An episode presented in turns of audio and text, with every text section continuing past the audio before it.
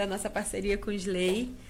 E vamos começar entrevistando dois grandes parceiros, amigos que a gente admira muito. Né, amor? Fala aí, Esse Marcelo. casal que inspira muita gente, né? Aliás, inspira muitas pessoas, eu tenho certeza. Apresenta eles pra gente aí, amor. Bom, para quem não conhece ainda, tenho o prazer de conhecer a Samara e o Léo, da Telha do Leite. E aí, gente, que honra conversar com vocês de prazer novo. Prazer estar com vocês aqui. Léo e Samara são nossos primeiros convidados aqui nessa parceria que a gente está iniciando hoje com o Slay, o Estúdio Slay. A gente vai dar um start nesse projeto que não seremos aqui o, tão bons quanto o Thiago e o Léo, mas tentaremos chegar lá.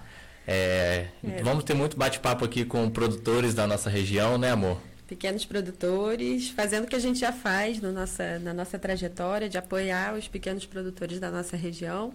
Para quem não conhece a gente, eu sou o Marcelo. Eu sou a Lívia. Essa é a Lívia, linda, maravilhosa. Agora é linda, né? em off eu era descabelada, mas é, casamento é isso, né, minha isso gente? É. Como é que você falou? Nosso amor é assim. Nosso amor é, é assim, é bruto. Só verdade. Fala com eles, vai. E aí, gente, a gente estava aqui batendo um papo sobre como foi lá em São Paulo, né, no Mundial dos Queijos. Vamos retomar esse papo rapidinho para o pessoal sentir a emoção que a gente sentiu que estava aqui falando com vocês.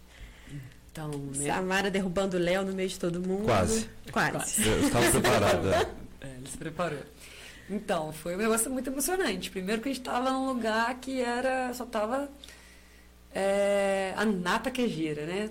Tava o mundo inteiro, tinha gente do mundo inteiro. 14 países. 14 países. Um evento todo em francês. Então, assim, tinha tradutor o tempo todo. Foi um negócio assim. Falei, voltei para casa pensando, tem que fazer francês, né? Agora eu preciso trabalhar isso aí. E aí. É chique. Pois é. E a primeira coisa que eu acho que tira de, do, do evento, né, foi aprender com todo mundo. Principalmente com os pequenos produtores que estavam lá, sabe? Porque estava todo mundo dividindo um pouquinho, contando sua experiência. Foi um negócio fantástico. A gente teve a oportunidade de conversar com um moço lá do Sr. Nelson, lá do Sertão, lá de Seridó. E ele deixou, tipo assim, ele, ele, ele, ficou emocionado com a nossa história, só que ele nos emocionou muito mais. Ele não faz ideia de quanto que a gente voltou para casa carregando ele. Caramba. Dentre as coisinhas que ele falou pra gente, eu acho que o mais legal foi que eu tenho pena de vocês lá da região de vocês quando entra seca. Porque aqui no Nordeste nós somos preparados. Aí eu olhei é. e falei assim, gente, como, como assim? Pode? Caraca. A vida inteira a gente tem pena do Nordeste porque tem há três anos de seca. E, eles falou, e ele fala, ah, estou muito preparado, aqui tem espinho, nós queimamos o espinho e tratamos das vacas. Caraca. Então, assim, eu voltei de lá com esse, com o Sonelson no coração e falei assim, que isso, é impressionante. Que é de produtor, né, Léo? É, a gente conheceu o produtor do Amazonas, Paraná, enfim, o Brasil inteiro estava lá, né? Eu vi que tinha a Fazenda da Atalaia, né? Sim. Que são super é, tradicionais. A gente tietou esses... eles bastante. Né? É. que bom! É, é. E, e, o mais legal, eles foram super simpáticos, sabe? Dividiram legal, muito da história deles.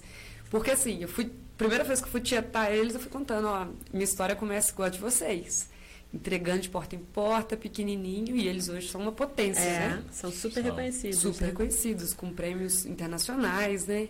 Então, e ela, eles começaram a contar a história deles mais e mais, contando mais detalhes, chamando para a gente ir lá conhecer. Então, assim, foi um negócio muito motivador. Muito mais do que os prêmios, né? Claro que os prêmios foram super importantes. Mas esse contato humano, né? É, sem dúvida. Foi um negócio inexplicável. Acho que, que a gente legal, não, né? não conseguiu assimilar tudo ainda. Sim, sim. Legal que assim, a gente de fora acha que por ser um concurso, uma competição, ia estar cada um por si. Não. Não foi nada disso. Nada disso. Então, normalmente os bom. produtores estão sempre juntos. É. é. A gente tem apoia, notado né? muito isso, né? Principalmente os produtores de queijo estão se apoiando cada vez mais, se ajudando cada vez mais. Tem, tem algum motivo, alguma coisa que faça vocês serem tão próximos assim? Tem, né? É, eu acho que o pequeno produtor eh, encontra muitas dificuldades. E aí a melhor saída é se unir aos, aos pares. Eu não, eu não acredito que seja só no queijo, sabe? Todo é. pequeno produtor ele acaba é, ligando para o vizinho, pedindo Sim. uma ajuda. E é uma coisa que, se a gente não fizer, a gente acaba é, se o pequeno produtor resolver enfrentar tudo sozinho, se excluir, ele tem muito mais dificuldade, sabe? Sim, sim. E, A- e com relação a isso, é a frase clássica, né? A união faz a força. Sem dúvida. Então, assim, ah, precisa comprar, sei lá, potinho. O potinho é vendido Esses pra, potinhos assim de vidro. por Por exemplo, vende em grande quantidade. Então, se todo mundo tiver unido, consegue comprar com preço muito melhor e Sim. dividir entre os produtores. E, e outra coisa é compartilhar as, dificu- as dificuldades, mas também as receitas, o que aconteceu no Uhum. dia a dia. Ah, tô com um problema com queijo tal. Então, um ajudar o outro. É, e todo mundo é, produz coisas diferentes, né? Nenhum produtor de queijo produz o mesmo queijo. Posso te dar a receita, você pode ver como é que eu faço, mas você vai fazer diferente. Na hora de fazer Porque a sua mão, a- o seu espírito daquele momento, do seu lugar, o seu leite, O né? seu leite, suas vacas. Seu leite, suas vacas É. já mudou tudo. Então tem que unir. Não tem. É, até para a história dos, dos selos também, né? As certificações. Eu acho que quanto mais gente se une, mais força dá Sim, dúvida. para essa questão também mais burocrática, mas que é necessário também, né? Extremamente necessário. Pois é. Hum, é. Pois é. A gente vai voltar lá no, no Mundial, É. mas eu queria que vocês começassem contando o começo de vocês, né? Conta um pouquinho quem que é a Samara, quem que é o Léo. O Léo tem uma história muito legal para contar pra gente que eu sei. É, eu tenho. Samara também. Ela pode começar. Então, eu sou a Samara, né? Eu nasci aqui em, no Paiolinho. Em Paiolinho, para quem não sabe, é ali entre Pentã e Parapeúna. Nasci mexendo com leite. Minha primeira palavra que eu falei na vida foi joia, que era o nome de uma vaca do meu pai. não falei nem mamãe. Foi joia. E, então, sempre mexi com vaca, sempre mexi com, com leite. Vim para faculdade, fiz veterinária, só mexi com vaca também durante a faculdade. Fui embora, fiz mestrado, doutorado, tive a oportunidade de ir para rural, conhecer muito mais desse mundo né, da bovinocultura. Morava lá, mas voltava todo final de semana aqui para a roça. É, trabalhava e voltava para lá, né? Aquela loucura. É, nesse meio do caminho, né? E uma coisa importante, falando sobre a roça, eu sou a quarta geração de produção de leite da minha família.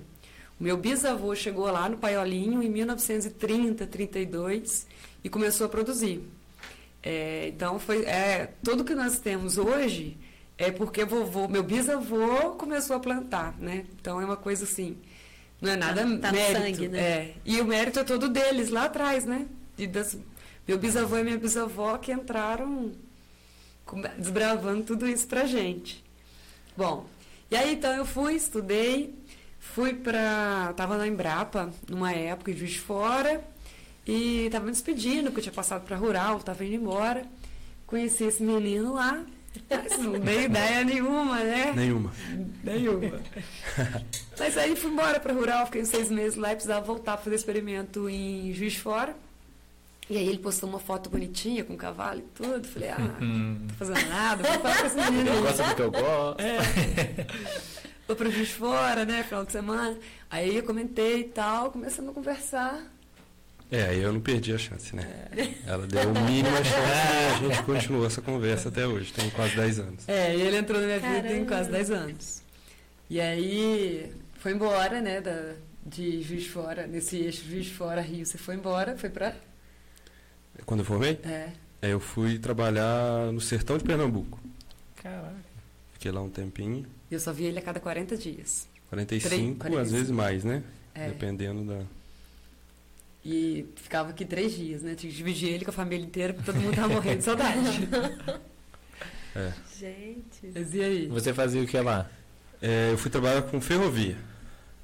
Eu me formei em engenharia e aí fui fazer esse trainee lá.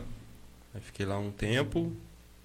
Depois fui para o interior de São Paulo, trabalhar com rodovia. E aí, isso foi em 2015, né? Tô perdido no tempo. Aí, é, teve um. Enfim, acho que a- naquela época a economia do país estava bem ruim e eu fui mandando embora junto com mais centenas de pessoas da mesma obra, inclusive. Aí voltei para Juiz de Fora. Eu gostei. Só reforçando, eu gostei dessa demissão, entendeu? Foi bom pra importante você, né? Eu também, É. eu também. Bom, aí fui pra, voltei para Juiz de Fora, comecei uma outra faculdade. Aí, antes de terminar essa outra faculdade. Na mesma área ali. né? Não, aí eu comecei a fazer economia. Caramba. É, eu fiz o Enem, aí passei, sei lá, aí comecei. Eu, eu acho o tema interessante. Sim.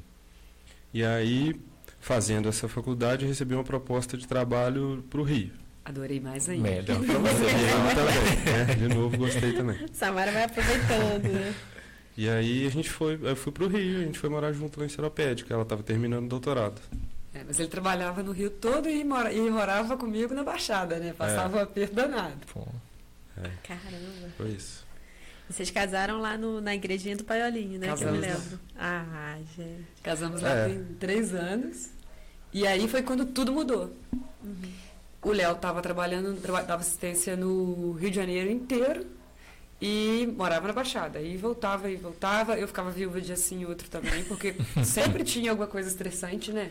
É, a vida ali no Rio não é, é- não é nada fácil, né? É bem arriscado, né? Enfim. E aí depois do casamento, tuf, virou a. É, a gente casou em julho, em agosto eu pedi as contas É. caramba, e falei assim, vamos embora daqui, chega, pra mim já deu, e pra você? Pra- Pra mim também. Foi Aí a gente veio pra, pra, pra pra- Parapeúna, né? Mas foi assim, vocês já estavam pensando nisso há bastante tempo? Foi, foi... Eu nada. tava pensando nisso desde o dia que eu conheci ela, né? O último Queria romance. virar o rei do gado, né? Sempre. É, não rei não, eu, o rei consorte, ela é rainha.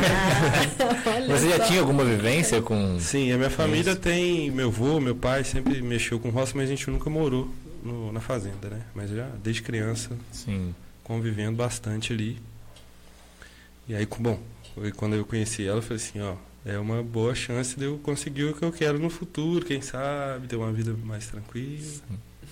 E aí foi isso, a gente veio para Parapeúna. A Samara tinha, ela fazia umas consultorias para fazendas, né? Então ela tinha já uma, uma rendazinha ali e eu vim sem nada. Para achar alguma coisa para fazer.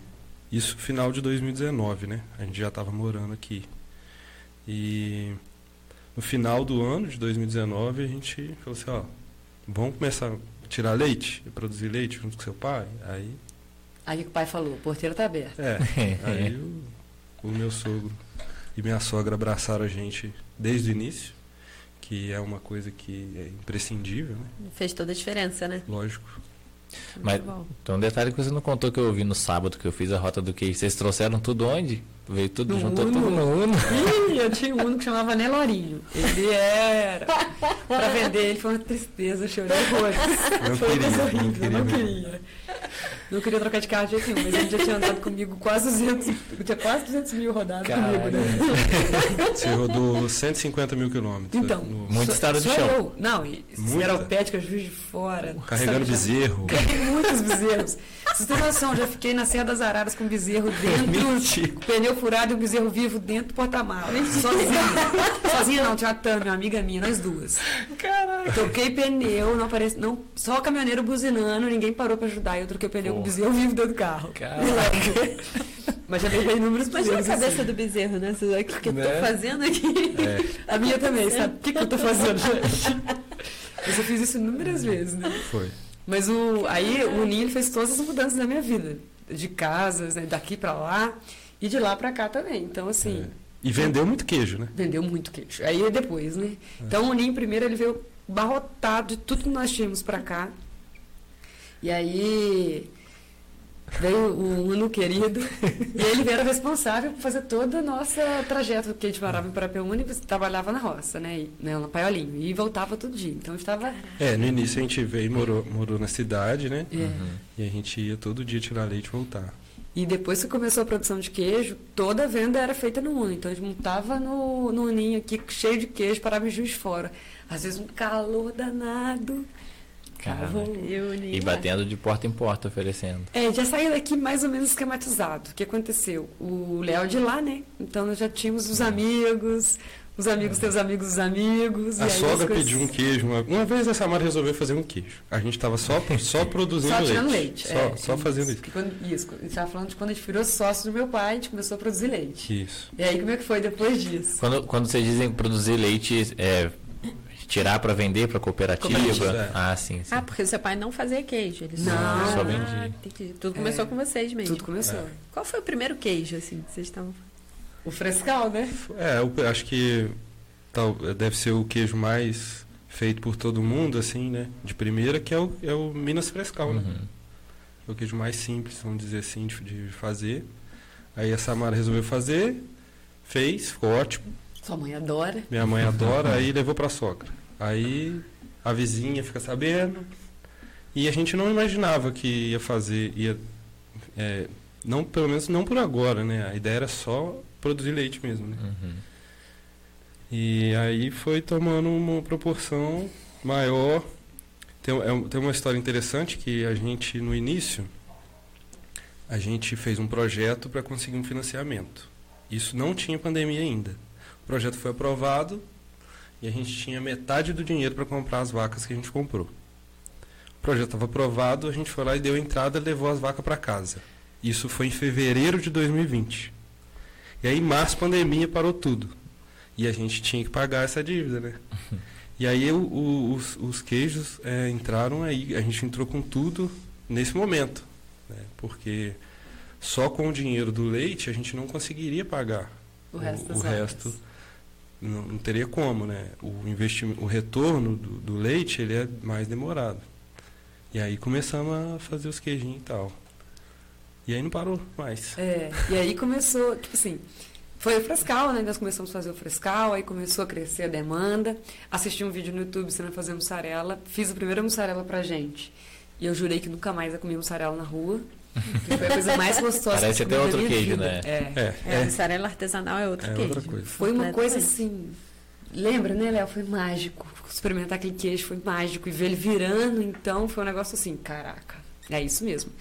E, falando de vida, eu imaginava que eu ia seguir a carreira acadêmica, que já estava bem encaminhada, né? Sim. E com 50 anos eu ia abrir uma fábrica de sorvete, ou uma coisa assim, lá na roça. Eu sempre imaginei que eu ia beneficiar esse leite. Mas uns 50 anos, ó, aposentando já, sabe? Mas tudo foi bem, bem mais cedo, bem, bem precoce, né? Por, por causa do Léo também. Sim. Foi ele que. É, foi, foi tudo se encaixando também, né? É, e ele falou: vambora, Legal. vambora, vambora. Vamos tirar leite? Vamos tirar leite. Vambora. Virou engenheiro do leite, né? Viu? isso. Como é que foi pra você passar de projetar ferrovia Fazer casa para fazer. pra fazer essa coisa maravilhosa que esse Foi a melhor decisão que eu já tomei na minha vida. É, foi isso. É isso. Não tem mais muito- volta, né? É, não, é, porque eu acho que tem tudo a ver comigo, e aí eu encontro uma pessoa que também tem tudo a ver com ela, e, e é isso. Ah, gente! Declaração de amor, por Agora favor. vai entrar um monte de coração. É, filtros. Faz igual, faz igual, igual, igual a reportagem da Globo, que ele me chega por trás de- do, dando florzinha de parabéns, aí eu começo a chorar na frente das Eu câmeras. dei, é, eu dei ideia pro diretor, ele adorou, porque eles foram gravar no dia do aniversário do nosso casamento. Pô, Ah, do, do Data- É de Casa? Dentro de casa. é perfeita, né? É, Caraca! Aí o Léo se romantizou em O rede romântico. Ah, gente. E, tá vendo? Ó, você tá botando, já falei, tá botando o sarrafo muito alto pra mim, cara. Aprende, hein? Olha. Tá, tá tudo ali guardado. Só falta a Globo, é. Quando tiver na Globo a gente faz. E não, porque já foi umas duas, três vezes. Ai, ai. Vamos, muda de foco, É verdade. isso aqui tá mais vamos devagar. falar deles, vamos falar deles. E aí vocês começaram com o frescal e hoje vocês fazem quantos tipos de queijo? nossa, O engenheiro fica louco com isso, com a queijeira. é, a Ela Samara, não para de dar ideia. a Samara não para de Eu inventar. só ligo. Ela, ela é pesquisadora, Ai, gente. ela é curiosa, ela é, enfim. Ela chega talento. você, vamos fazer isso e você. não, ela faz, ela faz, chega e fala assim, agora e aí, quanto que a gente. Ah, Qual o preço? Ah, Aí ele faz você precifica. É, Isso, mas aí ele abre uma Tá planilha bom. do Excel que tem 200 mil caracteres. Não, mas- E eu olho para aquilo ali e falo assim: se vira. Não dá. vai que é sua. Isso é isso, isso, É isso. que eu faço. Custa tanto, tanto, tanto, pronto. É, mas mais ou menos uns 20 produtos. que A gente já faz assim, já tem linha, já tem receita, já faz. Uns 20 produtos. Tem algum preferido? Assim, esse é o meu bebezinho que eu amo. Acho que é o doce de leite da vovó. Hum, Porque ele tem o cheirinho de chegar na casa da vovó. Te traz Aí, essa lembrança, é. assim, da sua avó fazendo tacho. Porque eu chegava muito pequenininha na casa da vovó, era uma casa muito simples de pau a pique e fogãozinho de lenha. E eu chegava lá e tinha aquele cheiro do fogão de lenha, sabe? Uhum. E aí aquilo, toda vez que eu tô fazendo, meio que sou carregada para aquela infância daquela casinha que a vovó morava lá em muito tempo atrás, nem tanto tempo. Mas Ai, que É isso. delícia. para Tá. mim é esse o seu. Tá explicado, né? Eu não tenho preferido, sinceramente. Todos. Eu gosto muito de todos. É, por exemplo, todo dia depois de tirar leite, eu, Ah. eu como eu, doce de leite com iogurte natural. Ah, ele, ele me ensinou. Que é uma coisa assim, Caramba, nunca. É a dieta. Olha só. tem que ter, todo dia. O dia que eu fiz a rota, ele ensinou pra um, foi igual o pirâmide, ele ensinou pra um, daqui a pouco tinham três comendo o Fazendo iogurte também. com o doce, daqui a pouco tava todo mundo comendo o iogurte com doce de leite. A gente está aqui falando da rota, o Marcelo quer dizer a rota do queijo, né? Que vocês entraram, foi a última Sim. vez, a, a última Primeira, edição, né? né? E a primeira edição de vocês participando. Que vai muito ao encontro disso que a gente estava falando dos produtores se unirem, né? A rota do queijo, só resumindo assim rapidinho, é, foi uma conversa que a gente teve lá no Empório. A gente chamou alguns produtores de queijo, falando que os clientes queriam conhecer como é que faz e de onde vem. Que tinha criança que chegava lá na loja e achava que o leite vinha da caixinha. E, e a gente, vamos, vamos colocar esse pessoal para roça, né? E aí foi uma união de. No começo foram quatro queijeiros, né? O David Nogueira também que chegou junto, o professor Antônio Carlos também, que é historiador, então ele teve todo esse trabalho também da retomada histórica do, do queijo prato, que a Samara depois também pode dar uma aula sobre isso. E foi bem legal, né? Acho que já, já fez um ano de rota, Já, já está tem um ano. crescendo. E é um turismo que só, só só, cresce, gente, só né? agrega, só abre portas para pequenos produtores como vocês. E eu acho que os turistas se amarram. Vocês já recebiam grupos também? Ou foi a primeira vez? Já. Já. Já? Como é que é receber um monte de gente? Do nada chegam 15, 20 pessoas assim. No começo era poucas pessoas, né? né? A gente recebia uma família. Então foi uma introdução. Teve um dia que chegou 20, com criançada, né? É, criançada. Aí foi emoção, porque assim, é, é muito bom é, a experiência, porque é uma troca né, muito grande. Você, cada, você- a gente apresenta todo o sistema de produção. Da comida da vaca, a utilização da, dos estercos, é, a forma que é ordenhada, a forma que faz todo o manejo das vacas, e termina conhecendo o ateliê e degustando os produtos. Mas nesse meio tempo, você tem uma interação tão grande, uma troca de experiências, porque ontem ainda postei sobre isso. Todo mundo tem uma história com queijo, todo mundo tem uma história com roça. Ah, porque quando eu como isso aqui, me lembra minha avó que fazia assim. Uhum. Então essas coisas são únicas, né? A experiência de receber turista é. É, eu acho que faz parte do nosso objetivo principal, que não é só viver na roça, mas também mostrar que existem outros caminhos, entendeu? A- além da vida na cidade, aquela coisa. Existem outros caminhos para ter uma vida boa, uma vida saudável, Uhum. em contato com, a- né, com a natureza. É, As pessoas estão, é, estão muito carentes disso. com certeza. Então, Bastante, quando né? chega um Com grupo certeza. lá, assim, o pessoal fica, nossa. É porque são pessoas que não têm a mínima noção do- de como Muitas é feito não. o processo, né? É muita gente de capital que nunca teve esse contato, né? criança. Tem algum relato assim de alguma Tem vários. alguma coisa que falaram pra vocês? Mu- acho que o que mais me tocou foi um foi um casal que foi lá no sítio com um filho que é, ele tinha uma dificuldade de experimentar novas coisas. Muito sensível. Ele era muito, ele era ultra sensível, sabe? Ele não, não tocava muito as coisas. Tudo, sempre que ele sujava a mão, ele queria limpar, ele ficava um pouco arredio com isso. E aí eu peguei na mão dele e comecei a rodar com ele dentro do curral. Ah, curral. O curral lá em casa é um curral de verdade. Então, esterco, vaca, cachorro, raiz, né? galinha, gato, cara, entende? E aí a mãe dele falou assim, olha, ele não gosta muito de, de ter muito contato com as coisas e tal. Eu falei, tudo bem. No final, ele já, eu e ele fizemos uma vaca dormir. Eu nunca tinha Caraca. imaginado que a gente, que a gente conseguiria fazer uma vaca dormir. Caramba. Mas ela estava deitada, aí eu cheguei com ele, ele foi tocando ela devagarzinho, e aí a gente foi conversando, falando o nome dela e tal. Ela já estava deitada, mas ela estava alerta. Aí a gente foi, aí ele foi fazendo carinho nela, nós dois, de repente ela dormiu. E eu falei assim, mamãe, ó, tá resolvido. não Tá tem criado. problema de encostar em nada. Passou, né? É, e, e, com certeza eh, o Léo marcou muito essa criança, porque depois disso nós tivemos a oportunidade de encontrar com os pais deles na, na cidade e Mas pouquinho, né? na Espoquejo, e ele sabia, e esse menininho sabia que ia encontrar com a gente. Ele já estava ansioso para encontrar com o Léo, mas achando que ia para roça. É. Queria encontrar com o Léo, mas para ir lá, mexer com vaca, mexer É. com tudo. E aí, fantástico, sabe? Teve uma vez que a gente recebeu uma menininha também de fora da capital, e aí ela tinha, uma- tinha as galinhas lá, eu peguei um milho, debulhei, ensinei ela a dar milho para galinha. Uhum. E ela deu e tudo, mas quando ela viu a espiga de milho que ela via na praia e dava para tirar o milho daquele jeito, gente, ela se apaixonou daquilo. E ela deve ter debulhado, sei lá, quase um saco de milho, porque ela ficava procurando assim, pai, olha o que eu consigo fazer. E foi uma das coisas, tipo assim, ela segurava o milho de uma maneira que era a coisa mais fantástica do mundo. Que pra gente às vezes é normal, né? Super normal. Pois é, só que pra eles é muita novidade. Então, É. essa interação, contar como é que é e fugir do que é da mídia, sabe? Assim, a, a gente vê às vezes muita coisa grande, Uhum. os Aham. negócios muito tecnológicos. E a vida real, o campo, nem sempre é assim. O nosso sistema de produção é um sistema muito simples, simples e funcional. Então, quando você mostra essa realidade para quem está ali, né, é, para o seu visitante, ele entende.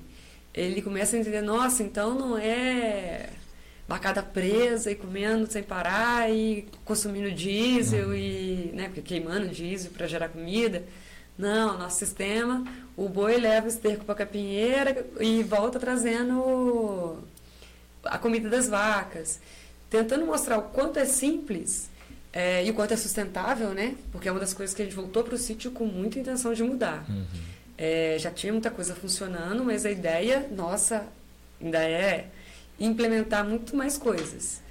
De Isso- sustentabilidade. Sustentabilidade, é. A gente conseguiu nesses últimos anos energia fotovoltaica, melhorar as condições de forragem, bem-estar. Isso a gente está trabalhando bastante, tem bastante projeto com isso. E melhorar cada vez mais. E apresentar e mostrar essa realidade para quem vem visitar. E um negócio muito importante é mostrar que é de verdade, não é ditado. A gente não, não sai ajeitando as coisinhas para deixar bonito, É, hoje vem um grupo, arruma tudo. É, né? não. É, não dá. Não dá. Não dá, não dá. Mesmo se quiser. Não dá. E é agricultura familiar, né? Nós temos até o selinho de agricultura familiar. Sim. E é. Então, meu pai, minha mãe, eu e o Léo, e tem mais um moço que ajuda a gente, o André. Então, assim, não dá tempo, é muita coisa, é muita atividade. O ateliê funcionando, ordenha, comida. Né, Léo? É isso aí. E como é que é a rotina de vocês? Todo dia, de segunda a segunda, as mesmas coisas? É, o ateliê não funciona, a gente não tem produção nos finais de semana, né? Isso. Porque a gente precisa entregar também os produtos. Vocês também fazem essa logística, né? Tem contabilidade, administração, compra, Marketing. atendimento ao cliente. Eu keep, né? Eu keep. Eu que Bomba. E a gente também, às vezes, precisa descansar um pouco. Também. Faz parte, né? Tirar leite. Mas a rotina, normalmente, a gente. Eu tiro o leite com meus. tu- No início, eu e a Samara, a gente fazia tudo mesmo, assim, Uhum. da parte de ordenha e produção. É, isso gerou alguns cabelos brancos. É. A gente, eu tirava leite junto com ela. A gente passou dois dias com o meu sogro lá dentro, ensinando, dando aquele empurrãozinho, né? Só que a Samara já tem muita experiência também. Mas, é, tinha que pegar as mães. E aí, de- aí a gente ficou tirando leite, nós dois. A gente acabava de tirar leite e fazia queijo junto e tudo mais. Hoje em dia eu já tô. Eu na ordenha com, com o Donizete, que é meu sogro. E aí a Samara eh, faz os, os queijos com a minha sogra. Porque também não é muito legal a pessoa que tira leite fazer o queijo, porque um, é um, um ambiente é muito sujo e o outro não pode, Aí né? tem que tomar banho, né? É, eu tinha que tomar três banhos por dia. é, e não o é espaço também, né? Tem que ter uma. É, né? Sim, Né? é, dividir um pouco. Dividir. Hoje a gente tá assim.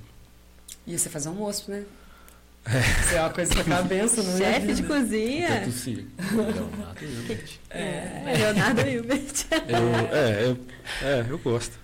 Ele, nossa, eu fico tão feliz, chega na hora do almoço em casa, comida quentinha. Mas a rotina mas começa cedo, essa ordenha bem, É, bem cedo, né? Isso. A gente começa cedinho. E aí eu levo leite para ela. A gente. Quando a gente faz o- os, os queijos, os produtos, a gente faz tudo com leite fresco da hora, né? Então tiro o leite, vai direto para a lata. Eu pego a lata, levo a as latas para ela, uma por uma. E aí para casa, ela continua a produção. E aí depois eu volto por dentro da noite. Ah, são duas por dia. São duas. Que horas mais ou menos é a primeira, sabe? Olha, por volta de seis e meia, sete horas. Aham. O importante a gente tenta manter lá é uma distância de 12 horas entre uma e outra. Uhum. Para vacas. não deixar ela estressada. Pra ficar 12 horas, sabe? Dividir ao meio, assim. É, elas gostam muito de rotina, né? Uhum. E, ah, elas acabam produzindo mais se tiver essa rotina, alguma coisa Ah, assim. eu acho que a, a Samara pode explicar melhor em relação às vacas nesse. Ah, então, é... Vaca, vaca é animal de rotina. Eu gosto muito disso também. Então, eu sou bem parecida com ela com relação, com elas com relação a isso. Mas deve seguir um cronograma, sabe? Basicamente um negócio assim, funcional. A ordenha todo dia por volta das seis e meia. Então, depois disso, ela vai comer, ser tocada, pra- come, depois ordenha, vai para o piquete, fica o dia inteiro lá ruminando, em ócio, e depois volta para o mesmo horário para ordenha. E ela gosta sempre assim, elas, né? Os bovinos gostam de estar em ambientes com pessoas conhecidas, nada de muito novo, nada que estressa, nada que muda muito o dia a dia. Até por isso que eu gosto de marcar as visitas, os visitas dos turistas, depois da ordenha. Uhum. Porque receber turista com elas ali no período de descanso é mais fácil. Aham. Agora, se chegar durante a ordenha, tem sempre aquela que vai ficar assim, Sim, sim. dá aquele, rola aquele estresse. Mas é basicamente isso, né? É. E aí os finais de semana a gente continua entregando os produtos em cidades diferentes, né? Vocês participam muito de feiras também, Sim. né? É, Gostam dessa adoro. interação? Gosta. a gente gosta. É Porque eu acho que na feira essa interação com o público, o público degustando, é muito legal, né? É uma troca muito maneira, né? Muito, né? Muito bom. Nós adoramos na feira, A né? gente aprende mais. É. Somos todos feirantes aqui, a gente É. gosta de feira é. também. Devia Se estar com essa, essa pegada da gente participar mais de feira, dessas coisas, que a gente gosta muito também, né? É, porque a gente na loja física, a gente tem uma rotina também, mas a questão de esperar a pessoa chegar até a gente, né, na loja. E na feira não, tem aquele movimento de pessoas, aí você olha para o lado, hum, vou comprar dessa aqui depois também, vou levar isso aqui para casa também. Isso acontece muito. Não é? Você gasta tudo que você ali, né? Eu volto pobre das feiras, E eu compra falo, tudo. É, ué. E é um lugar de você conhecer coisas muito novas. Essa semana a gente comeu fava. Eu nunca tinha comido fava, eu comprei na feira. Caramba. Tipo, oportunidade de experimentar produtos novos, né? E, e valorizar os pequenos produtores, Exatamente. que é o negócio mais bonito, né? A gente faz muito escambo. muito escala. tá certíssimo. Muito bom. E Caramba. o- qual o produto mais diferente que vocês têm hoje, vocês diriam? Diferente. Diferente. Ah, a gente tem alguns produtos eh, que o pessoal, assim, quando vê, leva. Que tem o Tipo, Serra queijo. Negra. É, o, O Serra Serra Negra é Negra, diferente, é. é. um- um queijo diferente. É um Que os franceses adoraram.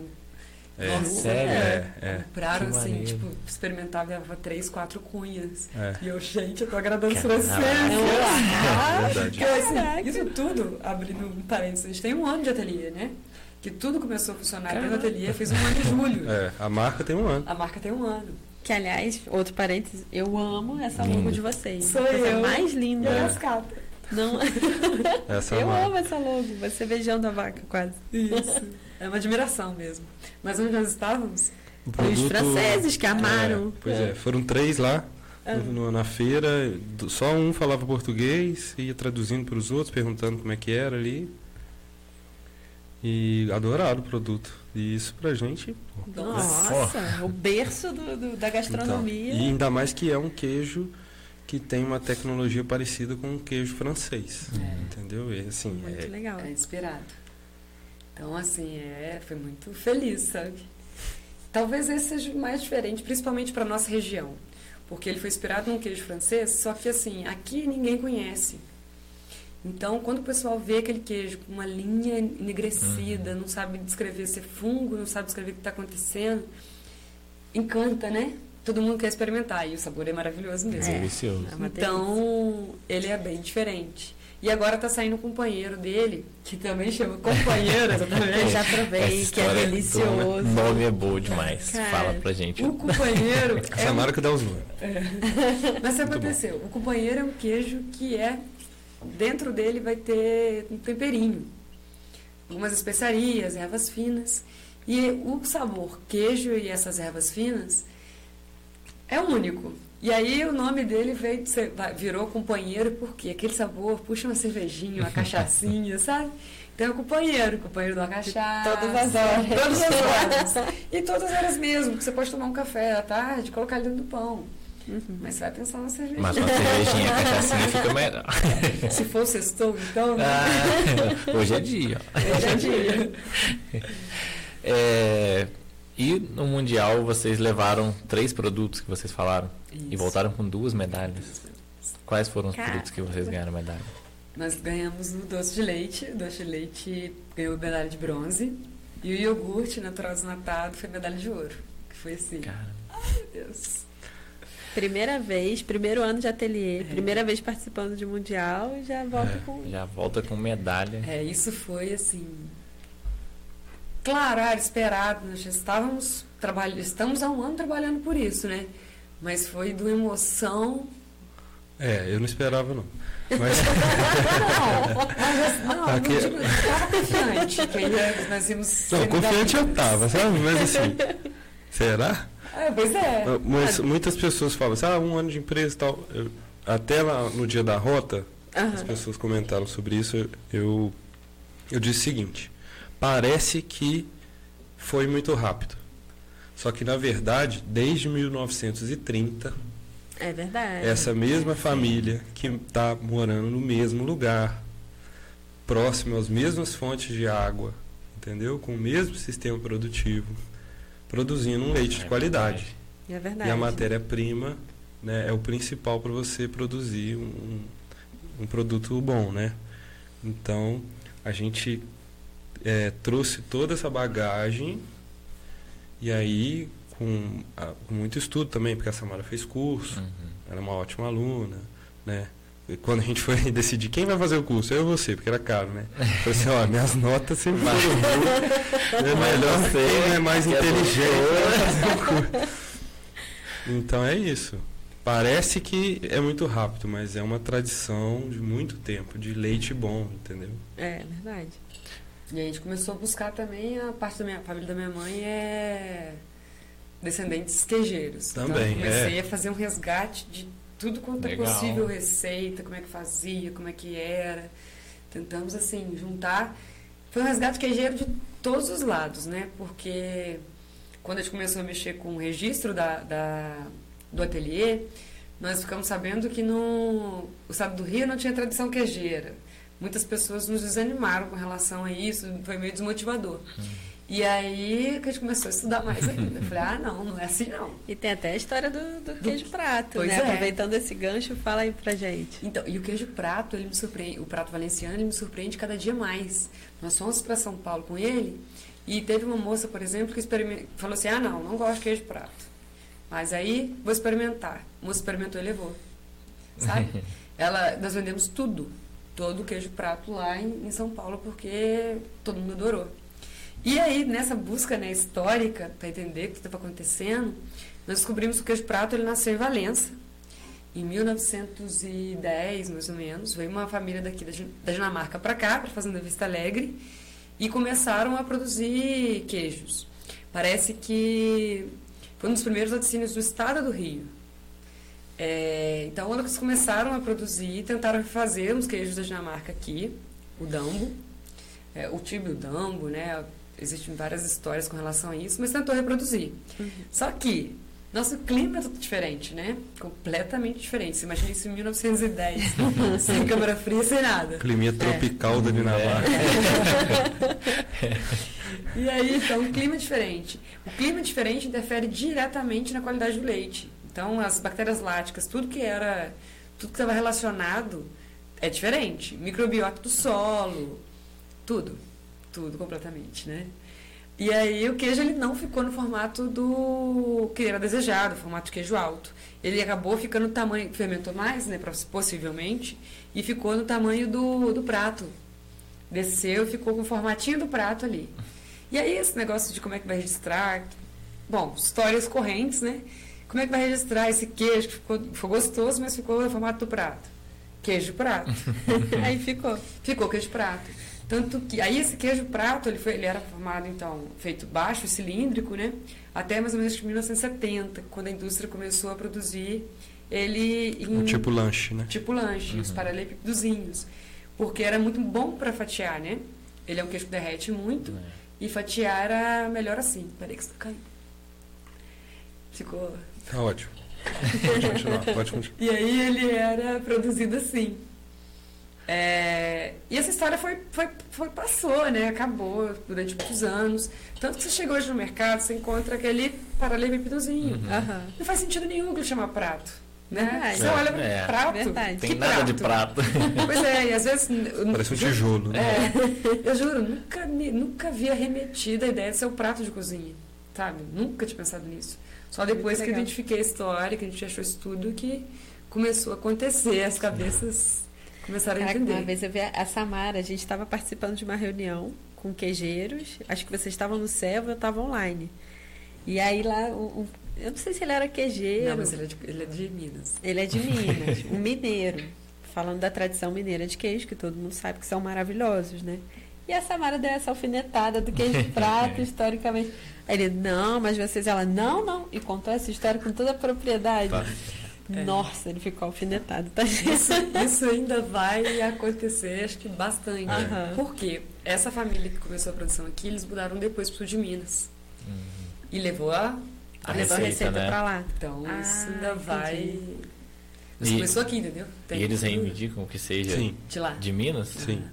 Caramba. Mas não tem problema, sabe? É, tudo Todo bem. queijeiro é amigo. Isso aí. Tudo bem. É. E são histórias diferentes, né? Pra, é, a história de come, quando começou aqui, a história de quando continuou lá. Então. É, até os acontece, queijos são diferentes também. Né? Exatamente. Então são dois queijos pratos, mas com características. E, é, e eu acho que eles nem fazem cilíndrico baixo como era feito em 1910, 20, não. Uhum. Então nós fazemos. É. Ah. Nós buscamos Temos história, no mas... Empório Rural. É. mas assim, essa história de recuperar o, o prato valenciano, fazer, né, recuperar a história, fazer como ele era feito, é, é, é para a cidade.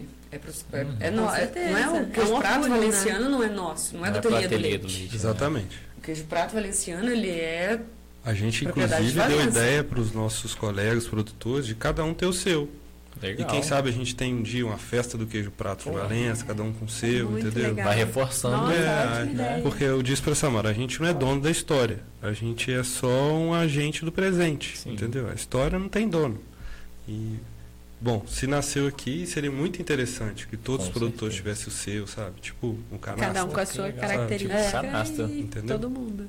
Tipo canastro. Olha aí. Você falou, Samara, que o, o a terra, o Léo falou da nascente, da, da, água, etc. Como que isso influencia no, no, no leite? Aproveitar que está a doutora Samara é. aqui. Como que isso influencia lá no final, no, no queijo que então, vocês fazem? É, é, vou, primeiro vou começar a falar na palavra chave para isso tudo que a gente escuta o tempo todo, terroir. A gente, a gente tem que terminar de gravar hoje? É. Quando ela se empolga. Ela se empolga. Então, mas é, a primeira coisa que a gente tem que pensar, acho que todo mundo já escutou, é falar de terroir. Ah, porque é o terroir, o terroir da canastra. Uhum. O que, que é esse terroir? Terroir é uma palavra francesa também, que quer dizer da terra, né? É, a microbiota do solo, né, da água, tudo isso influi diretamente na qualidade do leite. Tanto na, na, na parte fisicoquímica do leite, quanto na parte microbiológica do leite. Então, o que acontece? É, essa interação de bactérias do solo, da água, de tudo, ela reflete diretamente na, na interação da microbiota do leite.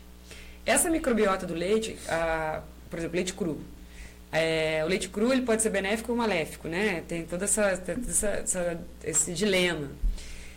É, nós temos bactérias muito boas dentro do leite, que influi diretamente na- no sabor, no, na textura, no aroma do queijo.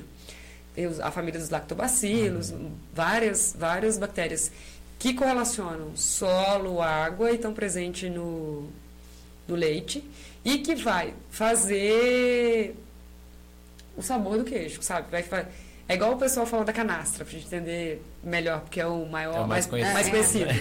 É só o leite da canastra que produz aquele determinado sabor naquele queijo. Assim como cada propriedade lá da canastra produz seu, seu queijo diferente. Porque a interação da microbiota, água, solo, é, é, como eu vou dizer, ela se traduz ali no leite, ela está presente no leite e vai dar características para aqueles queijos. É, então, falando de leite cru, por exemplo. Né? O leite cru ele é riquíssimo em bactérias boas. E aí, sempre tem aquela coisa assim, ah, mas eu não como queijo de leite cru, porque pode ter é, alguma, pato- alguma bactéria patogênica. Só que, é para isso, a gente faz um trabalho todo antes de começar a produzir. É, esses animais, eles são... é, fazem, nós fazemos exames de brucelose, tuberculose, é, exames de mastites. Toda a sanidade, a parte sanitária do rebanho tem que estar em dia. Então, se a parte sanitária está legal, está em dia, Não tem porquê. não tem porquê. O leite cru, ele é maravilhoso e ele carrega as características daquela região. Então, É, pensa, pensa o seguinte, a mesma vaca dá leite diferente durante o ano, É, dependendo da estação. A mesma vaca, se você ofertar um tipo de comida ou outra, ela vai dar um leite diferente, porque o leite vem do sangue dela. Entendeu? O ubre dela filtra o sangue e faz o leite. Para mim é uma mágica, para ela ela sabe tudo que acontece, né? Aham. Mas é, é- entendeu? Então, se ela come uma coisa hoje, outra amanhã, o leite vai ter um gosto diferente, se ela, entendeu? Isso, é associação de, de tudo, todos esses fatores, né? Comida, O E se clima vocês- mesmo também, clima. né? A Se gente- você. é. Pode falar. Então, não, porque a gente, tem, a gente consegue ver as variações, por exemplo, do doce de leite entre estação. Mudando É. de seca para as águas, teor de gordura, porque o doce de leite, por exemplo, é integral. Eu não faço desnate. Então, tem sempre a variação entre as estações. É bem claro. Uhum. Depois você começa a avaliar. É, eu já tive cliente lá na loja que falou: Ah, eu comprei esse doce da Samara e tava, não sei, mais escuro e um tava mais claro. A gente sempre fala que é um produto artesanal. Sim, sim. É, isso aí. Não, não tem É. como, é isso. E se vocês fazem um queijo fresco, não sei se queijo fresco, queijo vivo, né? Que, que- É, vivo. Aliás, está crescendo bastante, né? Esse, o é o espaço queijo dele. cru. É. Se vocês fazem, pegam o leite dessa vaca que o Léo falou, tiram o leite dela, fazem o queijo no mesmo local, mas levam para ambientes diferentes para maturação, vai fazer, vai alterar também. Vai ser diferente Caramba. também.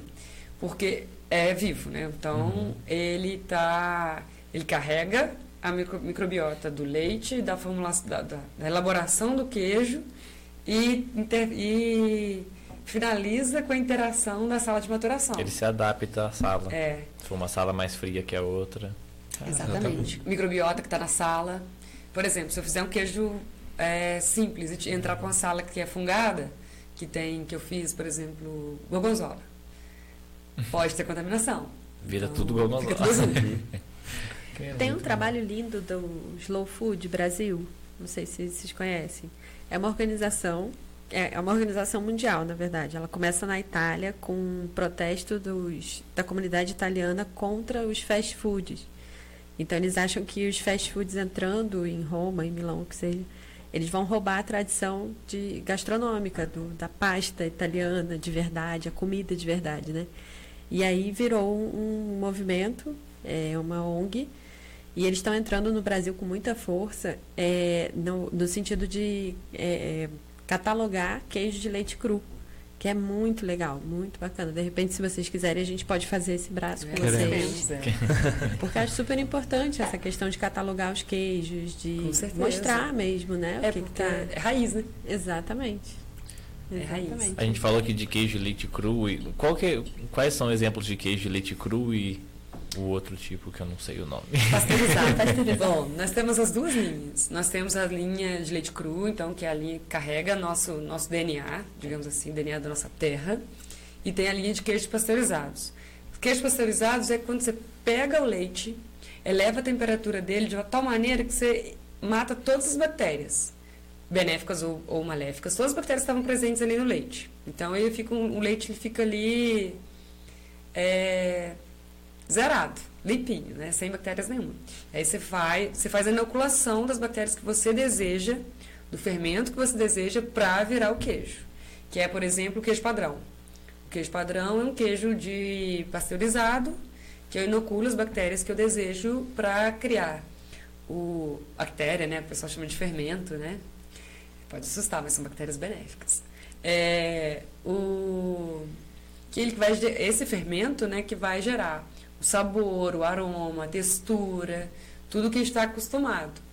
É, são- como é um queijo muito clássico, não dá para fazer de leite cru e cada dia ele tem um sabor diferente. É um queijo de mesa, um queijo que você vai comer no seu café da manhã e você quer ele todo dia o mais Igual, próximo né? possível, né? Aham. Então a gente tem essas duas linhas. O prato valenciano e o, o padrão, eles entram numa linha mais clássica.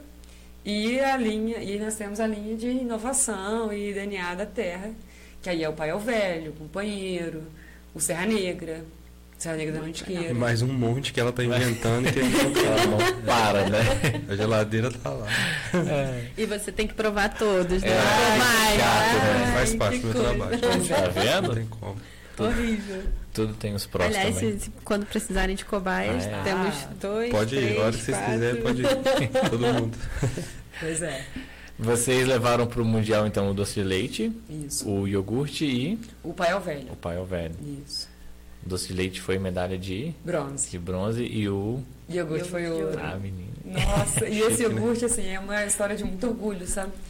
Porque eu, ele é desnatado e para chegar no resultado que eu, nós conseguimos dele, de cremosidade, não é ácido daquele iogurte que... Não, Aham. sabe? Ele é muito leve. Foi um longo caminho, sabe? E aí eu cheguei numa receita que, tipo assim, era agradável a todos os paladares. Opa, que legal. Eu amo. Eu amo. E aí levar para o mundial e ter um É bom mesmo, sabe? É. O pessoal falando que é bom mesmo. Isso Não é só a gente que acha. Então, e eu tenho um pouco disso também, Minha mãe sabe? sempre achou. É coisa de mãe. Não, é engraçado que a minha mãe apareceu lá, foi lá em São Paulo, já tinha tá a gente, né? E Ah, ajudar. claro. Inclusive ela vendeu. Ficou lá na nossa banquinha, que a gente, além de, de- do concurso, a gente estava na feira. Tinha uma feira, a gente estava vendendo lá junto com todo mundo. Aí ela experimentou os, né, os super ouro, os que já ganharam 10 medalhas. Queijos maravilhosos. Da Samara Bilhão. Tá com, tá com moral com a sogra, hein? Caraca. Acho que é por isso que eu não coloquei outros queijos. Manda um beijo pra sogra, manda um beijo, Beijo, sogra. Cris. Obrigada por tudo, tá? Manda pra sua também. Minha sogra? Minha sogra cuida mais de mim que minha mãe. Ai, meu Deus. Ela faz broma pra mim todo dia, todo dia. Olha só, tá vendo? Mal de sogra, também amo minha sogra. Ah, vou aproveitar, deixa Aproveitar, também. né? Não, e mas- como que foi o processo todo do Mundial? Desde o momento que vocês decidiram mesmo ir, se inscreveram, Ansiedade, batendo. ver o foi? resultado. Coraçãozinho. Então, acho que naquela semana, naquelas semanas a gente tava vivendo tantas coisas, né, Léo? Que a gente não teve. Isso. Foi, foi Expo Queijo antes? Foi. Foi Expo Queijo antes. Feira antes. É, feira, Expo Queijo, e aí tinha fazer inscrição. Aí fizemos, in- No eh, último dia. fizemos inscrição no último dia. É. Os nossos amigos falaram assim, pelo amor de Deus, escreve aí. E aí escrevemos e, bom, no dia da. uma- É uma aventura completa, né?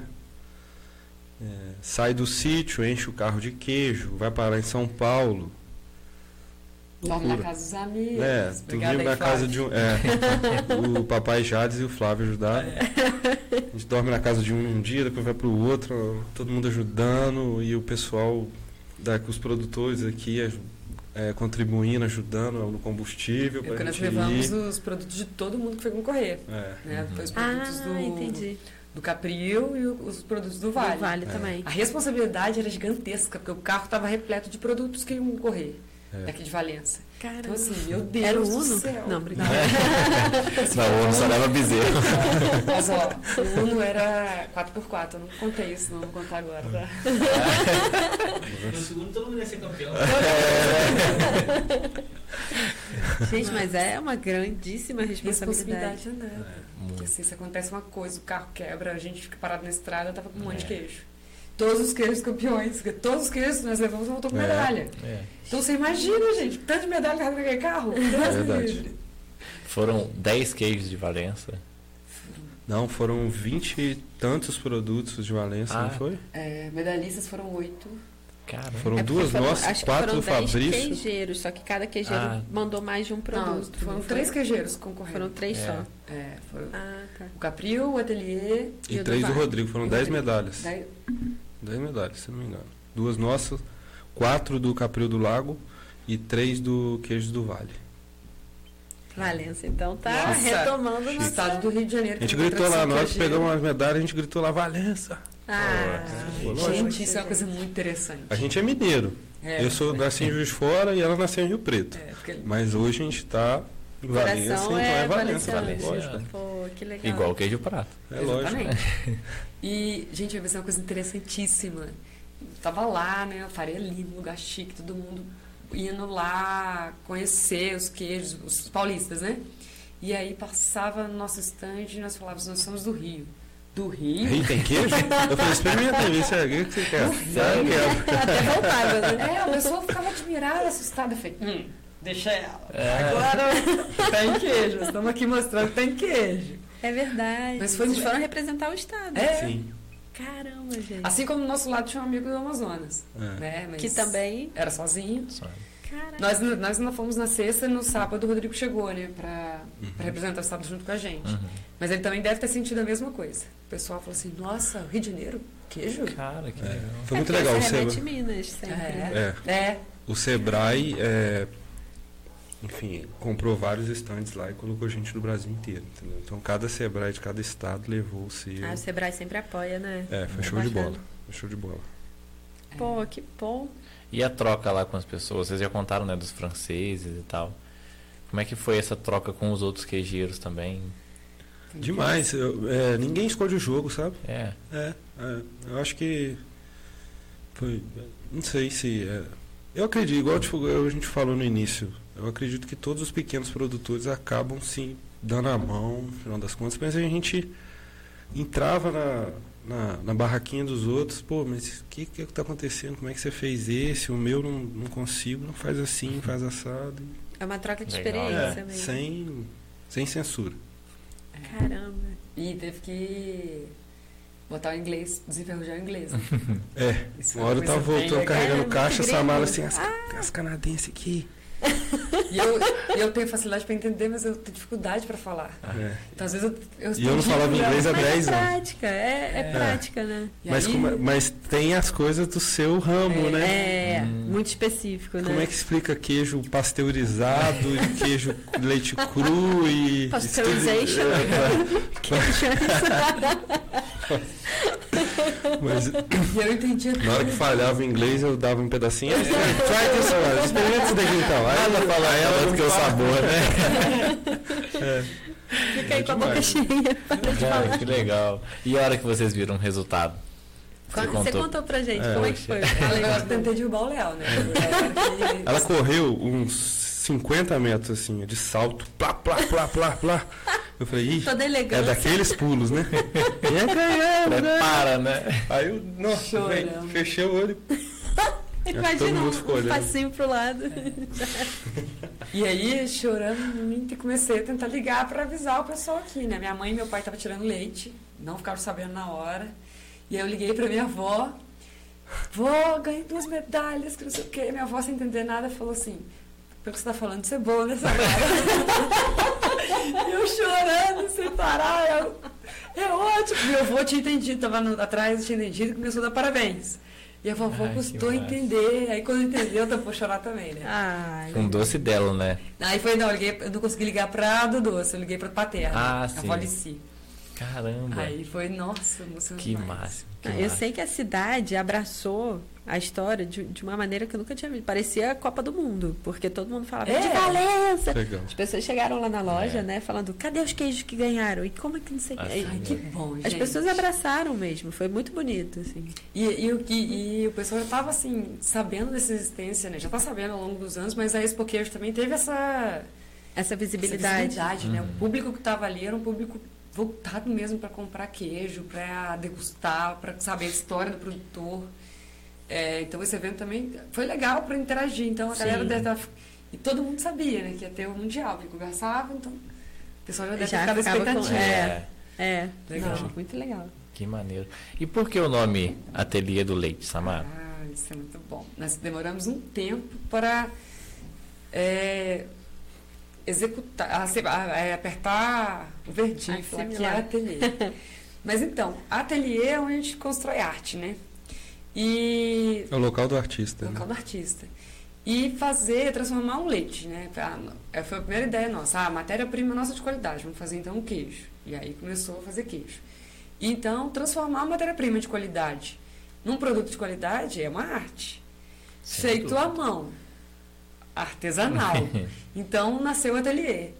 E aí, ateliê do leite. Do leite porque é, é onde a arte ela, do leite, né, o que vem do leite, se expande em todas as áreas. Eu posso fazer queijo, eu faço requeijão, eu faço iogurte, eu faço doce de leite, eu faço tudo que o leite me permite. É, é o Cara, protagonista requeijão do leite. também É é uma o delícia. protagonista. Né? Requeijão é muito bom. Pedro. Então, aí virou ateliê do leite por isso, para a gente poder ter, fazer tudo, fazer arte com leite. Tudo que o leite nos permitir, nós estamos fazendo. Aí que, que é o charme do negócio, né? Ai, meu Deus do Então, céu, Léo. Já vem mais coisa por aí. É. então, né, Léo? É, não, vambora, vambora. A gente tem só o resto da vida. É. Mas é isso, sabe? É, é, o, é o lugar onde a gente pode traduzir tudo, todo o esforço de gerações em produtos. Produtos do leite que é já né, de gerações também. Então, é buscar histórias, é, é ser verdadeiro, sabe? É um negócio assim mesmo pra... Ai, que lindo isso. Muito bom. E aí foi, foi isso, né, Léo? Foi, che- chegamos a um nome, né, que era o lugar, a gente ia fazer a arte, né? E aí, para fazer o logo também, acho que a história é muito bonitinha mesmo. Porque quando nós mudamos para a roça, tinha uma vaca do meu pai que é muito carinhosa, cascata. Ela tá lá ainda com a gente. E ela estava doente, Muito bem. muito doente. Então a gente se dedicou assim ao máximo para salvar a cascata, de fazer caminha, de ajudar ela a se levantar. E ela estava prenha, sabe? Não podia utilizar todos os medicamentos que, que eram convencionais, porque podia causar um aborto. Então estava num cuidado extremo. E assim, com muita dificuldade, a gente recuperou a cascata. Será que eu tenho essa foto? Pode continuar. A cascata teve o bezerrinho, o bezerrinho tá lá agora já, vira- quase virando vaca já. E, e essa foto, e, esse desenho é uma foto, sabe? Que um dia desses eu tava no meio do curral, brincando com os animais, fazendo carinho, e o meu irmão tava em cima. E aí ele tirou a foto, e aí beleza, tirou a foto, a foto é linda realmente e tal. E aí, tentando achar a nossa, nossa logo, como é que a gente é, como é que a gente ia mostrar pro povo o nosso amor pelas vacas, Ah, né? Essa foto. E aí me deu esse estalo, falei, Eu caraca, se eu acho ela o que aqui. traduz essa meu amor pelas vacas, o nosso amor pelas vacas, é essa foto. Aqui. Porque é uma mulher é, com uma vaca, né? Então é força da mulher no campo, na roça, junto com as É, vacas. que maneiro. Então, Queria te perguntar isso também. é, As mulheres no agro hoje em dia É. também são.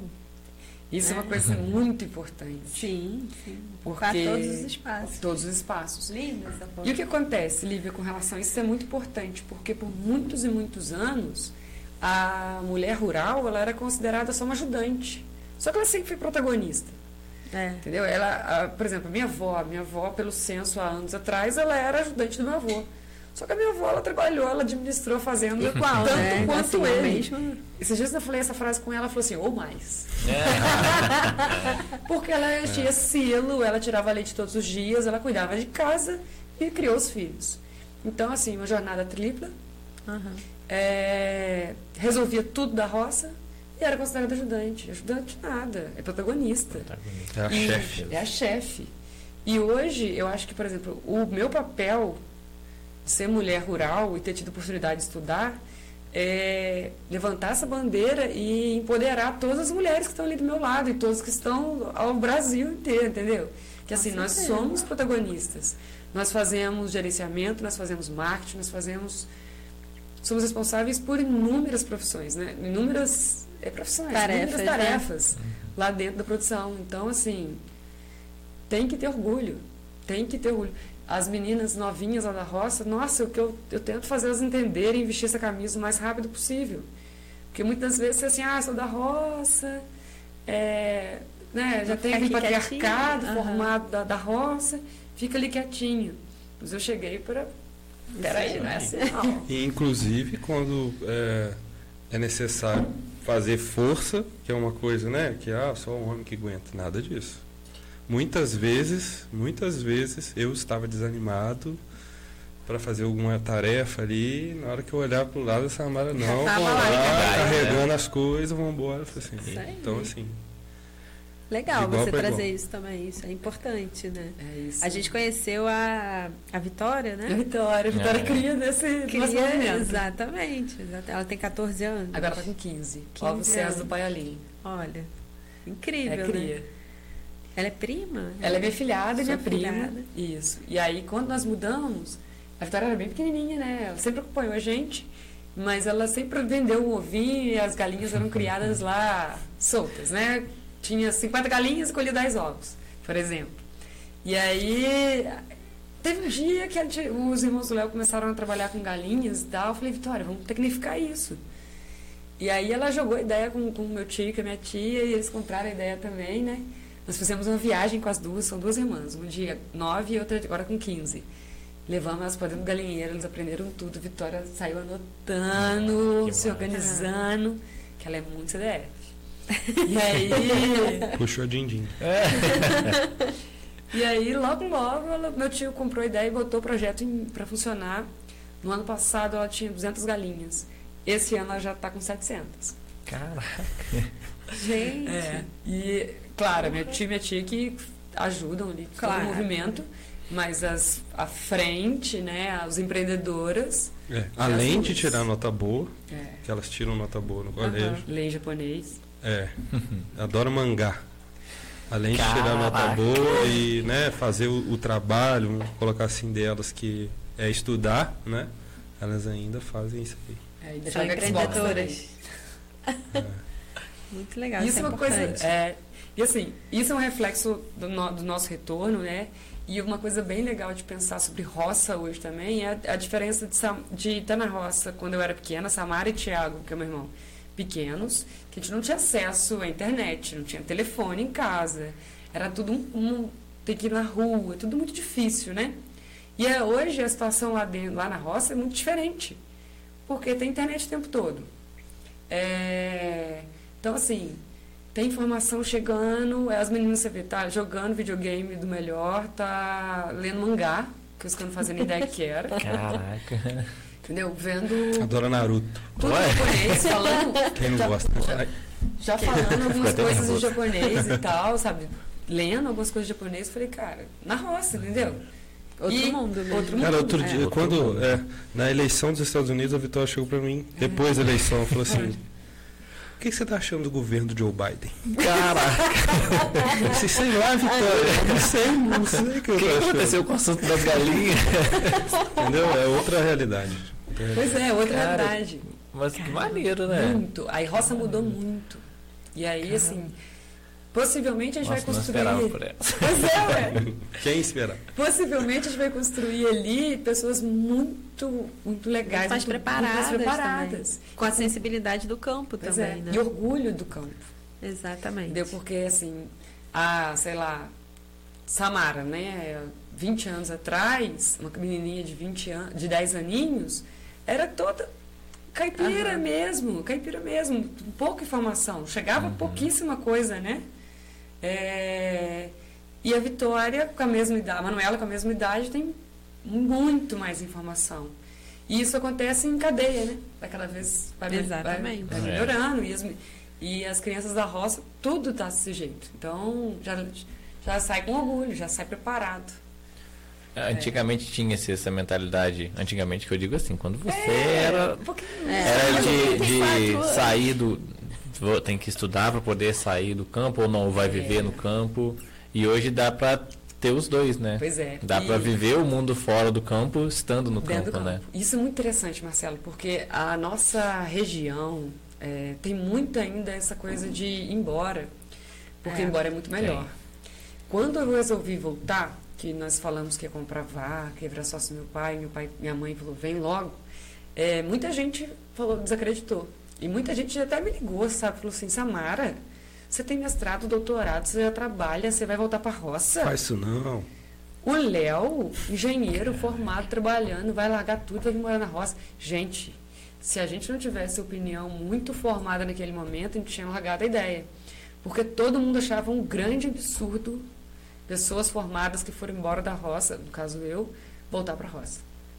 Tipo, era tá andando para trás. Uhum. Ah, e outra coisa, é, a impressão que o povo, eu acho que tem é assim, não deu certo. Ah lá, não deu certo fora da cidade, está ah. voltando para a roça. E isso é tão cria. Mal sabem eles, é, é totalmente o contrário, né? Cara, pois é, sabe? É a opção. Deu certo, mas deu tão certo que eu prefiro voltar para a roça, né? Exatamente. Nessas horas você só fala assim, você tem uma medalha? É, você é campeão mundial? Isso não, brincadeira. É, não, não, de jeito nenhum. Mas, assim, é uma coisa que você sente muito em cidade pequena. Porque a gente está é, muito próximo do Rio Preto, eu fui criado em Rio Preto. Então, assim, você vê às vezes muito esse pensamento, sabe? Tem. De pessoas que voltam para cá, mas tem sempre aquela coisa assim, ah... Tem gente olhando e falando assim, Hum, ah, não deu certo. É. Eu passei por isso também. Se vocês não tivessem certeza de que era isso que vocês queriam. Pois é, e experiência, né? Bater no peito e viver essa experiência. Sim. Gente... E se não desse certo, voltava para lá é. de novo e o que... que eu construí ninguém me tira. É, é isso aí. Que foi seu conhecimento, né? Pois é. Você se via dando aula em universidade? Já estava dando aula. Já, já estava funcionando. Ah, você estava com pós-doc né? caminhado já. Já estava com pós-doc caminhado. Já estava com pesquisa de pós-doc saindo, tá, tá tudo armazenado. Então, se alguns dias. É, é uma porta que não se fechou não se também. Não né? se fecha, né? Pois é. Foi ela que fez o curso ou você fez também depois? Não. não Só ela? É. Você fez onde, Samara? Fiz o Juiz Fora. Na... Ah, tem escola. Tem. O Juiz de Fora é o polo do queijeiro de referência, referência nacional. Olha. Acho tem que o Rodrigo fez lá também. Cândido né? Tostes. Foi. Acho Foi. Que, né? Mesmo lugar. Isso. Cândido Tostes em Juiz de Fora? Tem o Cândido Tostes é. Juiz de Fora, Olha. que é a formação desses queijeiros raízes aqui do, do Brasil inteiro. E tem uma particular. Uma escola, não, eu queria ter feito na Canjo Toste, mas estava em pandemia, então estava tudo fechado ainda. E tem uma escola muito boa, a escola queijeira lá particular, uhum. que eu fiz o curso lá. E é muito legal a troca de experiência. Como que é o curso? É um, um intensivão, você entra, é imersão ou não? É um processo mais longo? Então, eu fiz um de mestre queijeiro que é uma, uma imersão, sabe? Uma semana de curso. Uma semana você vai fazendo vários, vários queijos e aprendendo teoria e prática, teoria e prática, teoria e prática. Entrava às 5, saía às 6 horas, 7 horas da noite para dar, dar sequência. No outro dia fazia o manejo, desculpa, fazia o manejo daqueles queijos e fazia novos queijos. Então, assim, e também tem cursos mais simples, de dois dias. Que aí, por exemplo, eu tô, quero me especializar em queijos franceses. Aí eu vou e faço um curso menor de dois dias. Você fez o de iogurte, né? Fiz o de iogurte nesse, nesse esquema. Fiz o. E tem que ter uma base já ou Não. a gente cru de tudo pode chegar lá? Pode chegar Cara, zerado. É que o negócio é. É, tinha gente do Brasil todo, né? Na sua Nossa, isso é muito legal. Era um Tinha a moça do Japão? Não, foi antes de mim, teve a moça do Japão. Ah, Caraca. E, ela, e eu sigo o Instagram dela, elas fazem. Veio, ah, sim, sim. Isso, mas ela faz queijo lá no Japão. E tá vendendo muito lá no é. Japão. Olha. Supermercado e tudo mais. É, Caramba. é muito legal. E veio estudar aqui em Juiz Fora. No meu E outra, um negócio muito interessante quando eu fiz o curso, me chamou muita atenção, era essa migração de jovens. Não tinha ninguém mais, mais de 40 anos no meu curso, nós éramos uns 13 pessoas, e diferentes estados. E todo mundo, ah, eu tô cansada de morar na cidade, eu vou voltar para a roça, meu pai tem uma roça lá no Mato Grosso, eu vou voltar para lá para tirar leite. Vou fazer queijo com leite que já é produzido lá uhum. na minha terra. Então, todo mundo novo, aí foi quando eu entendi que não era só o meu meio, que estava rolando não os neo-rurais. É, não era maluquice. É, porque estava acontecendo o seguinte, tava, a gente tem uma, um, vários amigos que têm essa tendência a voltar para a roça, sabe? É, a ah, gente escuta quero... muito isso lá na loja também. Tem é, muita né? gente procurando um caminho. Não, não é. é. Muita gente querendo voltar. Então parecia uma coisa muito do nosso grupo de amigos. Era uma coisa muito nossa, né, Léo? A gente tem sempre essas coisas, né? Uhum. E aí, quando eu respirei em um lugar que eu estava com colegas de diferentes estados, de meninas, meninos, de todas as, as formas possíveis, né? Então eu entendi, todo mundo novo, eu falei, caraca, não está acontecendo só dentro dos meu, do meu nichozinho. Está acontecendo no Brasil inteiro. É gente que já está em formação, todo mundo tinha ensino superior, todo mundo tinha uma carreira é, Já- encaminhada. Aham. Tava todo mundo mudando de vida porque não aguentava mais os grandes centros. Tinha que mudar, tinha que. É, a gente vê muito isso acontecendo. Tem É. muita gente que Pós-pandemia, loja, né? então, Sim. a É. chave virou pra muita Sim. gente, né? Muita gente. E é isso aí, não tem como. É, uma coisa que eu, que eu reparava muito lá no Rio, é, eu com o carrinho da firma, né? E parado no trânsito. E percebendo que o pessoal que estava de Mercedes também estava parado no trânsito. Então, tipo assim, ou você tem um helicóptero, ou não adianta Não ter adianta dinheiro, nada. entendeu? Porque você É vai verdade. desperdiçar o seu tempo. É verdade. Faz todo sentido.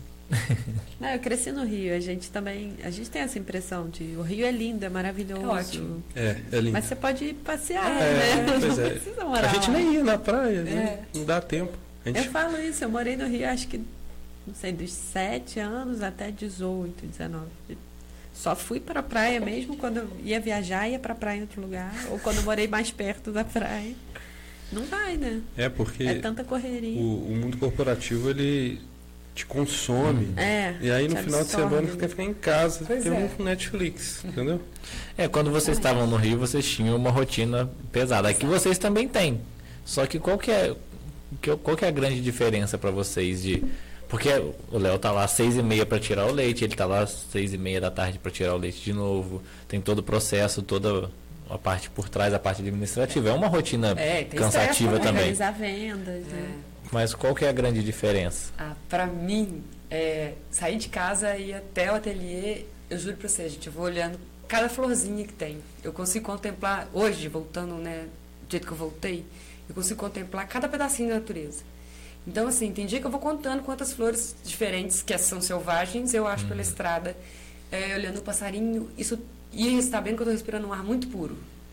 Isso- Qualidade de vida, é, né? então, assim, eu posso ter tido. Ah, é fácil? Não, não é fácil, não. Tem dia que é super estressante, né? Um monte de coisa para resolver, muita coisa acontecendo. Mas por trás disso tudo, eu tenho uma, um cenário que me faz. Uau! Entendeu? O cenário, ele equilibra todo o resto do ecossistema Samara. Sim, sim. Seu habitat, né? É, é meu habitat. Eu acho que é bem isso. Isso pra mim é o, é o melhor, sabe? É olhar assim, nossa, que passarinho bonito. Obrigada, meu Deus, por mostrar isso pra mim hoje. E você se Legal. encontrou também, né? Porque você tinha a sua família que você contou, mas você nunca viveu o Não, dia era, dia. era os finais de semana, Sim. né? É, pra mim, é, eu ter certeza de que eu tô respirando ar puro, bebendo água limpa, comendo comida boa, que a gente que planta, muitas vezes. Nunca mais comprou leite de caixinha. Só compra sal. A gente vai na cidade e só compra sal ultimamente. Olha que maravilha. Sal, é um exagero, né? Mas a gente com, deixa de Mas é basicamente, coisa. né? É basicamente. É, hoje hoje a gente compra arroz, né? Que é difícil plantar, mas É. tem quem faça isso, Tem né? quem faça em Valença, isso. inclusive, Valença né? tem. A gente viu Tem, moça tem. E ela é inspiradora a história dela. muito legal. É, arroz de sequeiro. Eu já mostrei pro meu pai, e sabe, a gente faz um negócio desse uma hora, meu Deus. Ó, Mas tem que viver uns não 150 conheço anos. Isso. Nossa. Nossa, é linda a É história. mesmo? Aí. Ela produz arroz no alto do morro, onde você fala é inviável, é impossível. Caramba. Onde todo mundo falou que não vai dar Não certo. dá. Onde- e ela é, Geralmente essas É. histórias são as que mais dão certo. E ela veio de fora. Ela veio de Porque fora. não tem concorrência, né? Eu vou te mandar depois a história dela, porque é linda, maravilhosa. Ela veio de fora com a ideia de produzir arroz de sequeiro. Eu fiquei arrepiada. Porque assim, eu vi produção de arroz quando eu era pequenininha, mas era nos brejos. Sim. E era muito difícil. Então, tanto por isso que nunca mais ninguém continuou a produzir arroz. E ela veio e produz arroz no alto do morro em Paraná. Não, Não Santa. Isabel.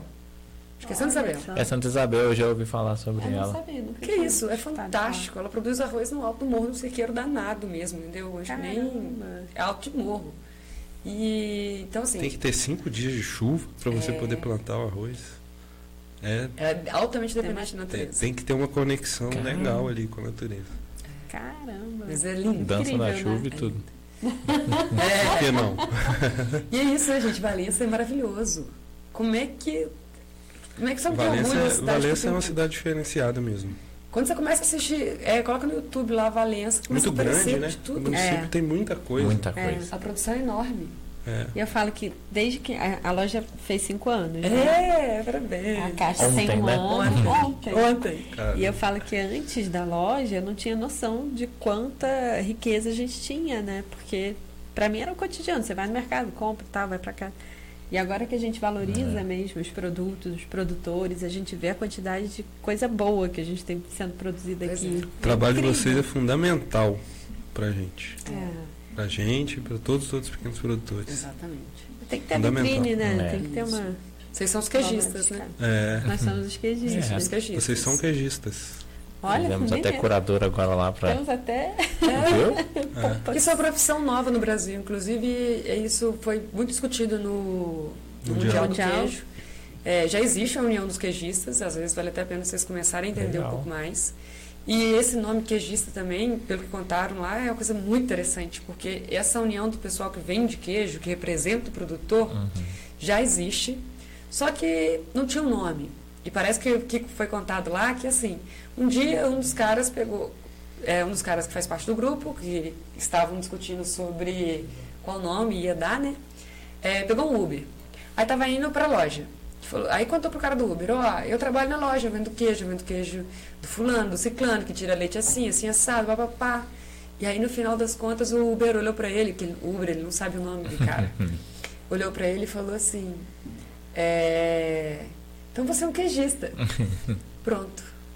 Nasceu Aí nasceu. uma profissão. Tem o né? sommelier do, do É vinho, verdade. E o É. queijista faz esse papel, Olha só. intermediando o produtor, conhecendo o trabalho do produtor e trans, né, Transbordando pro pro cliente, né? né? É, ent- é, é, é uma profissão que agora tem nome, né? E então é. Somos queijistas. Só os São, queijistas. com O certeza. que acontece? É, é extremamente importante. Por quê? Porque quando, quando você chega na loja e o queijo está lá, somente na loja, para a pessoa que chega, vai ser só mais um doce de leite.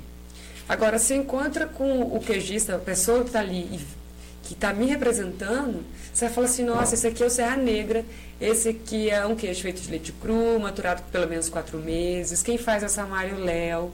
Ah, e ele chama Serra Negra por causa da Serra Negra da Mantiqueira. É, Começa a contar a história do queijo, porque é o representante do. Vocês são os representantes, os nossos representantes. Então, assim, é diferença. fundamental. A gente adora. Mas não é à toa que a gente faz questão de fazer o que a gente fez com vocês. A gente foi lá na Samara e no Leão. A gente foi só pra fazer uma visita rápida.